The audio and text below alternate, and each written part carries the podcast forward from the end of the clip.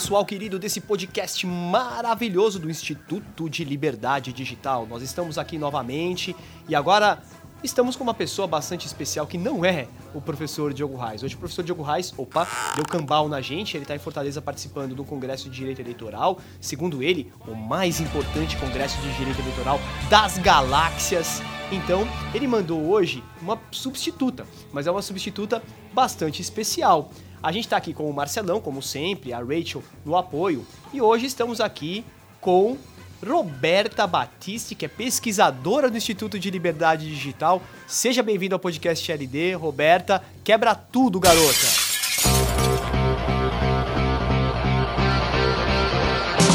Obrigada, Marco. Uma baita responsabilidade estar aqui hoje, né? Substituindo nada mais que o Diogo Reis e também dividir esse espaço aqui contigo. Tava ansiosa para poder trocar essa, essa ideia contigo sobre o PL 2630. Acho que a gente vai fazer um bom trabalho e eu acho que o Diogo vai ficar super orgulhoso do nosso trabalho aqui no final. Não tenho dúvida nenhuma disso, afinal de contas, gente, nesse mundo que impera a equidade hoje em dia, graças a Deus, a gente precisa também de mais mulheres tomando as decisões das coisas. Então a gente tem aqui, só neste projeto, Rachel e Roberta, Marcelo, Diogo e Marco. São três homens ainda, duas mulheres, mas a gente faz o possível e certamente a gente vai aumentar esse, esse índice de mulheres. Então, para começar, Roberto, eu queria te perguntar o seguinte: você, que é uma pesquisadora bastante importante aí a respeito da, das questões de regulação dos nossos queridos e queridos intermediários de aplicação, afinal de contas a gente não vive sem eles. Você já entrou no Instagram hoje, você já entrou no Facebook hoje, quantos toques na tela do seu celular você dá? Você já fez esse cálculo? Então, queria perguntar para você, o que está mudando no Congresso Nacional com relação a esse projeto de lei 2630, sobretudo com o último relatório do substitutivo que foi entregado pelo grupo de trabalho, que foi liderado aí pela deputada Bruna e pelo deputado Orlando. É, queria que você comentasse um pouco, uma visão geral, Roberta, principalmente das mudanças que foram implicadas nesse último relatório aí, que tem mais de 70 páginas. O que, que você tem para dizer para gente? Roberta, por favor.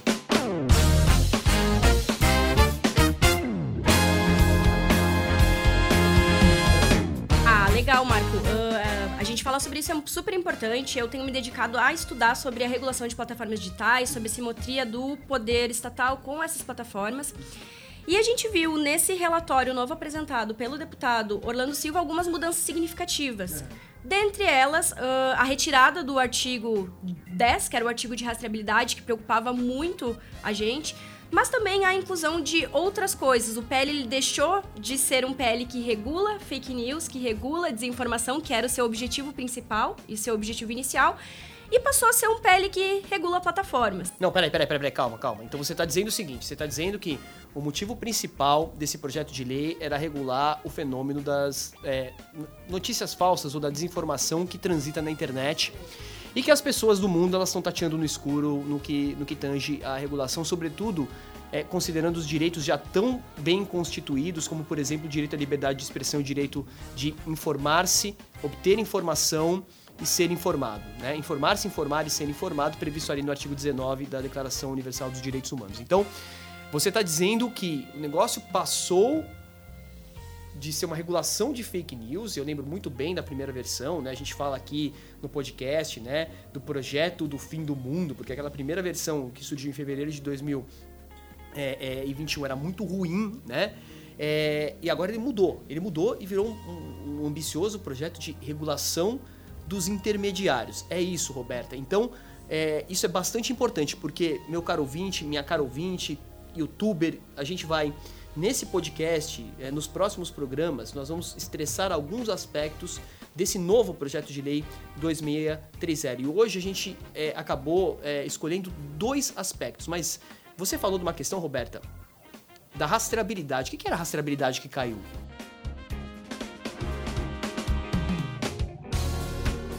Antes a gente havia a previsão da rastreabilidade de, de envio de mensagens entre usuários, e isso era muito danoso porque poderia quebrar a criptografia de ponta a ponta em plataformas como, por exemplo, o WhatsApp. E isso gera uma vigilância, né, uma rastreabilidade excessiva.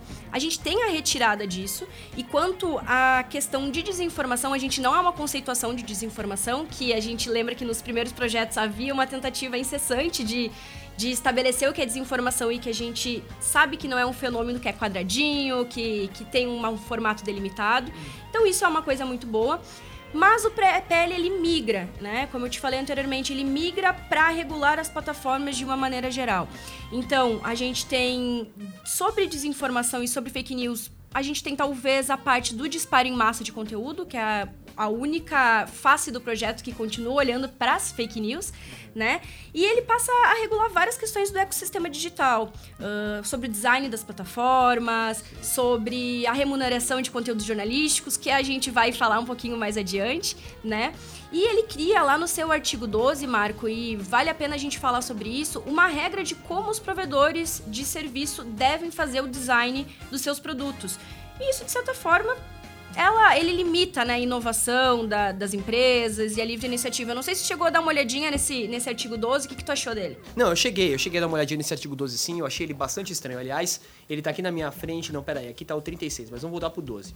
Eu acho que vale a pena a gente falar dele, né? Ele tem a seguinte redação, que acho que é importante que a gente é, debata aqui como um primeiro tópico. A gente já vai para o artigo 36, que é uma outra questão que a gente vai tratar hoje, que é a remuneração é, do jornalismo nas plataformas. O artigo 12 é o seguinte: os provedores de serviços de mensageria instantânea devem projetar suas plataformas para manter a natureza interpessoal do serviço e impedir a distribuição massiva de conteúdos e mídias, devendo com essa finalidade 1, 2, 3, 4. Então, é, a gente está falando aqui de serviços de mensageria privada. Por exemplo, Telegram, e o WhatsApp. E é muito interessante isso, né? Porque o WhatsApp ele tem sede no Brasil, ele coopera né, com o Tribunal Superior Eleitoral, ele coopera com o Congresso, está em todas as audiências públicas. Recentemente fez um evento né, com a presença dos ministros Barroso, presidente do então do Tribunal Superior Eleitoral, é, e com ministros do STJ também, integrantes do TSE a respeito das campanhas eleitorais, quer dizer, age aí proativamente, enquanto que o Telegram ninguém nunca viu nem ouve falar, né? Recentemente, inclusive, né, o presidente Jair Bolsonaro, ele tem é, se apropriado bastante bem, ele que circula, se é ele, se é outra pessoa, sei lá quem, né?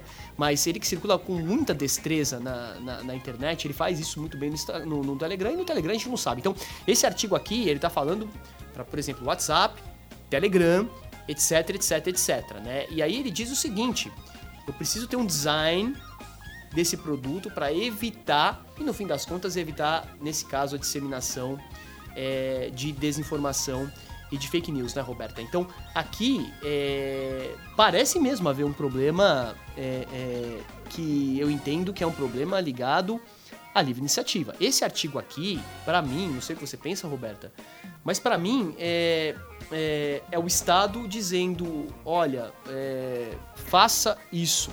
Quando, na verdade, o WhatsApp, por exemplo, já faz isso, né? Vocês se lembram, certamente, das últimas é, modificações do WhatsApp relacionadas, já nem faz é, é, pouco tempo, né? Faz bastante tempo, relacionadas ao compartilhamento de conteúdo. Hoje você pode compartilhar conteúdo se o conteúdo não é uma mensagem que é estabelecida como sendo encaminhada com frequência, você pode encaminhar para cinco pessoas diferentes. E ainda assim, quando você recebe esse conteúdo, você tem um disclaimer, está encaminhado. Quer dizer, você sabe que aquilo foi recebido. E se é encaminhado com frequência, para uma pessoa só. Então aqui já há uma proatividade do próprio intermediário de aplicação que não quer que esse tipo de conteúdo trafegue na sua plataforma para poder combater essas fake news. Então, Roberta, você acha que tem serventia um artigo como esse? Queria ouvir sua opinião. Então, Marco, o que, de modo geral, olhando para o projeto de lei, me parece que o Estado ele vem muito forte para tentar regular as plataformas e tentar uh, diminuir, de certa forma, a simetria de poder que ele enxerga uh, perante a elas. Então, ao estabelecer alguns artigos que as plataformas por si só já vêm trabalhando e já vêm implementando, porque é de interesse delas, né? Não, não fornecer um espaço em que a desinformação corra solta, parece um pouco ineficaz, né?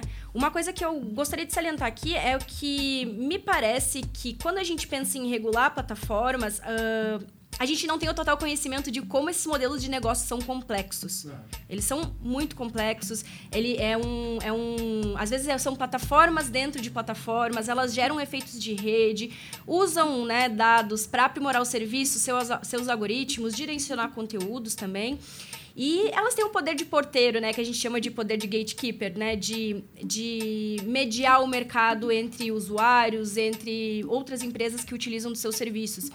E quando a gente traz um projeto de lei que tenta olhar para essas várias camadas das plataformas, não, mas não olha de uma forma atenciosa e calma e sem compreender o complexo ecossistema que esse modelo de negócio representa, aí complica, né? Se a gente for olhar o modelo internacional, ainda assim é, a, a, estão em passos lentos para entender como regular as plataformas diante de todos os desafios que elas apresentam hoje. Né? Sim, então existe claramente você quando você falou da, da complexidade né, dessas tecnologias e, e imagino que nem você nem eu a gente tem condições de precisar como esse serviço ele é, ele é fornecido. A gente não entende disso e certamente o legislador também não. Então a gente sabe que os nossos queridos congressistas aqui no Brasil possuem um corpo técnico bastante eficiente, gente muito inteligente, muito preparada está lá. Mas ainda assim, assim é com os Estados Unidos, assim é com a França e com a Alemanha. E, é, pegando, por exemplo, o exemplo da Alemanha, a, a, a legislação sobre responsabilidade é, dos provedores de conteúdo na Alemanha é um desastre, né, porque está implicando efetivamente, de acordo com estudos e dados, em um recrudescimento da censura é, é, é, naquele país. Então, claramente é uma simetria de informação, Roberta. Obviamente, é, os donos da tecnologia eles sabem muito mais da tecnologia do que o próprio regulador. E é essa simetria de informação que leva, penso eu, o legislador a cometer certos equívocos na tentativa de regulação. E nesse sentido especificamente, eu entendo que esse artigo ele tem potencial para violar um princípio que é um princípio de ordem liberal, que é bastante importante, a gente não pode esquecer, meu caro ouvinte, meu caro é, frequentador do YouTube, de outras plataformas de vídeo, que é, o Brasil ele vive na, sob a ordem econômica fundada na livre iniciativa e na livre concorrência. Então nós somos um país de liberdade. Recentemente o governo promulgou a lei de liberdade econômica.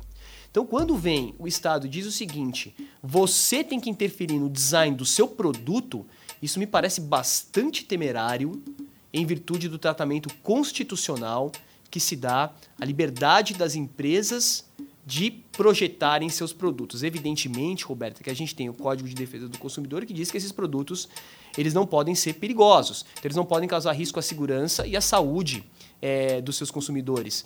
Mas eu não sei se esse artigo 12 ele trata efetivamente disso, né? Ele está dizendo, ele quer atingir outras finalidades, por exemplo, finalidades eleitorais. E não necessariamente a gente está falando aqui de um consumidor que tem uma hipossuficiência presumida é, e que, portanto, gosta dessa proteção do Código de Defesa do Consumidor. Então, é, eu acho que tem um problema relacionado ao princípio da subsidiariedade aqui. Por quê? Porque é, o, aplicativos de intermediação eles já estão tomando providências para evitar a disseminação desses conteúdos. Né? Acabamos de mencionar aqui o que o WhatsApp recentemente fez. Então existe uma proatividade dessas plataformas também porque não existe o interesse delas de serem reguladas pelo Estado. Porque quando o Estado vem, ele vem leviatanesco. Ele vem com aquela mão pesada, aquela faca na mão e falou: Cara, eu vou te pegar, eu vou te pegar. E, meu, nenhum é, empreendedor, ninguém que está no mercado quer isso. Então as pessoas, elas tendem no mercado a se auto-organizar. Todo mundo aqui, nem todo mundo acha, todo mundo conhece o CONAR aqui, né, que é o Conselho Nacional de Autorregulamentação Publicitária. A história que se conta da criação do CONAR, em 1979, é que havia uma tendência do Estado a regular a publicidade. E o Estado sempre vem com mão pesada.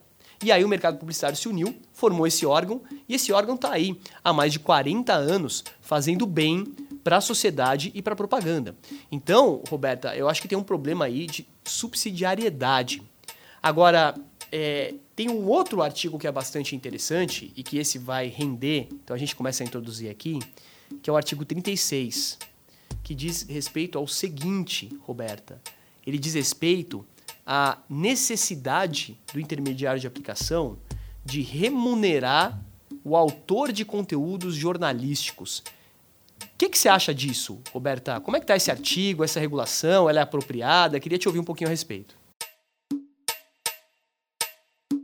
Uh, o, o, legal de ver é que o PL ele se inspira um pouquinho na legislação australiana, né, que já trouxe uma regulação de, de, de conteúdos jornalísticos, a necessidade de remunerar esses serviços, e também na, na legislação francesa, também, se eu não me engano, há essa previsão de, de remuneração.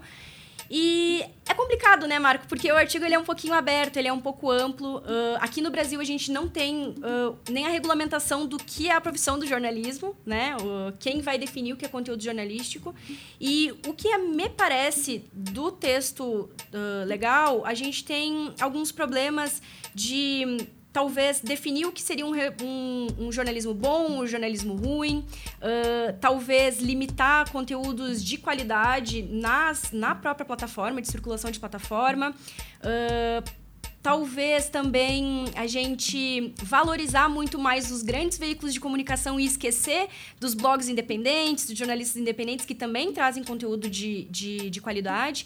Então, uh, eu creio que esse assunto poderia ser tratado em um outro momento. Ele veio de uma maneira muito geral uh, dentro do PL e eu acho que ele é um assunto que precisa ser mais aprofundado e a gente entender algumas diferenças que a gente até estava conversando aqui antes, né? Qual é a diferença aí de uma notícia, qual a diferença de, um, de uma reportagem, o que, que gera direito autoral e o que não gera direito autoral. E aí que eu te pergunto, Marca, Marco, o que, que gera direito autoral ou não?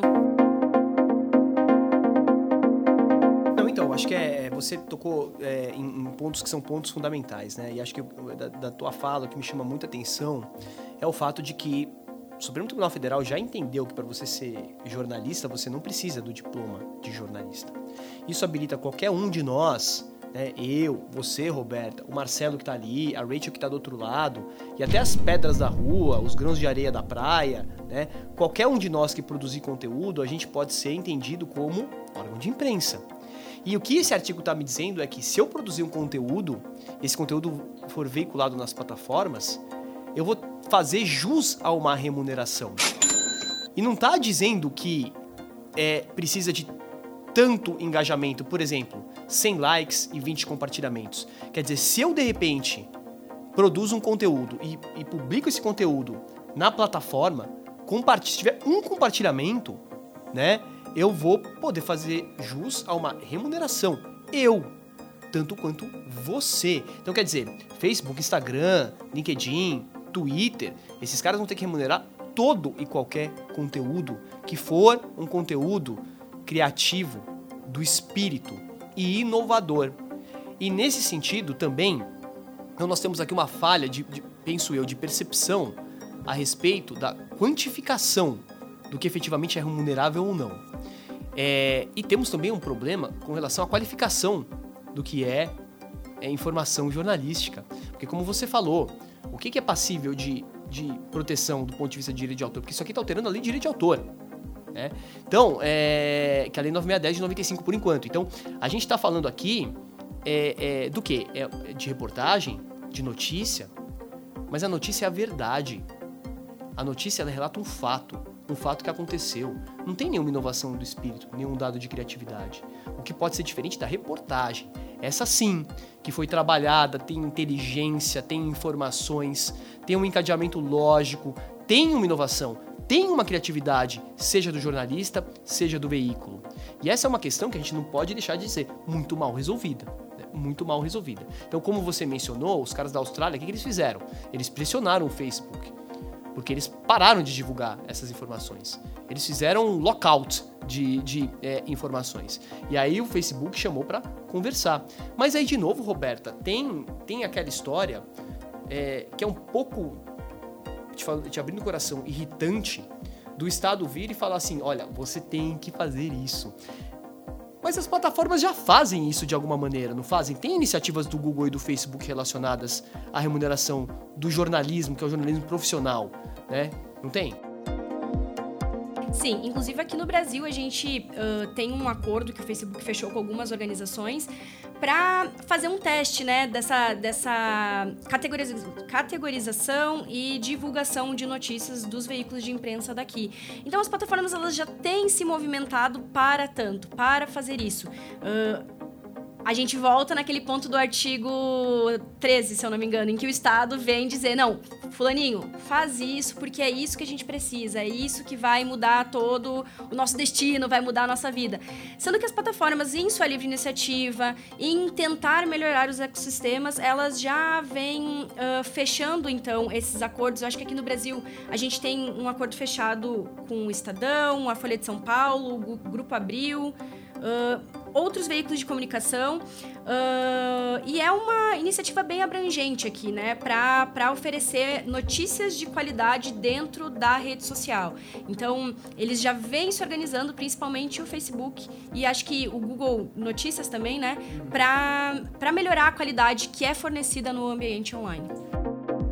Sim, assim, né, os nossos amigos intermediários, eles matam dois coelhos com uma cajadada. Eu sei que esse, ah. que esse ditado ele não é ambientalmente correto, por isso eu peço desculpas, mas o fato é que todo mundo entendeu o que eu quis dizer. Como, né? Então eles contratam esses veículos que são veículos acreditados e ninguém espera de um Estadão, de, de Globo, de Editora Abril, que eles editem desinformação ou fake news e, ao mesmo tempo, eles remuneram o veículo, mantendo sua sustentabilidade financeira e combatem as fake news, acreditando mais e mais esses veículos. Então, é, essa solução é uma solução consensada, né? O pessoal das plataformas, eles não dão ponto sem nó, né? Então, Roberta, cara, é, foi um prazer te ter aqui, eu queria te agradecer, eu acho que o nosso bate-papo foi ótimo, a gente já está chegando ao fim do podcast. É, queria, né, em nome aí do, do professor Diogo, em nome do Instituto de Liberdade Digital, dizer que foi um prazer estar é, tá aqui com você e, poxa, você, de novo, né, deixou a mim e aos nossos espectadores mais inteligentes. É, é muito importante ver pessoas como você despontando aí é, é, nos estudos e na carreira acadêmica. Então eu só tenho a te agradecer, Roberta. Você aceitou essa missão é, aos 49 do segundo tempo, mas missão dada é missão cumprida.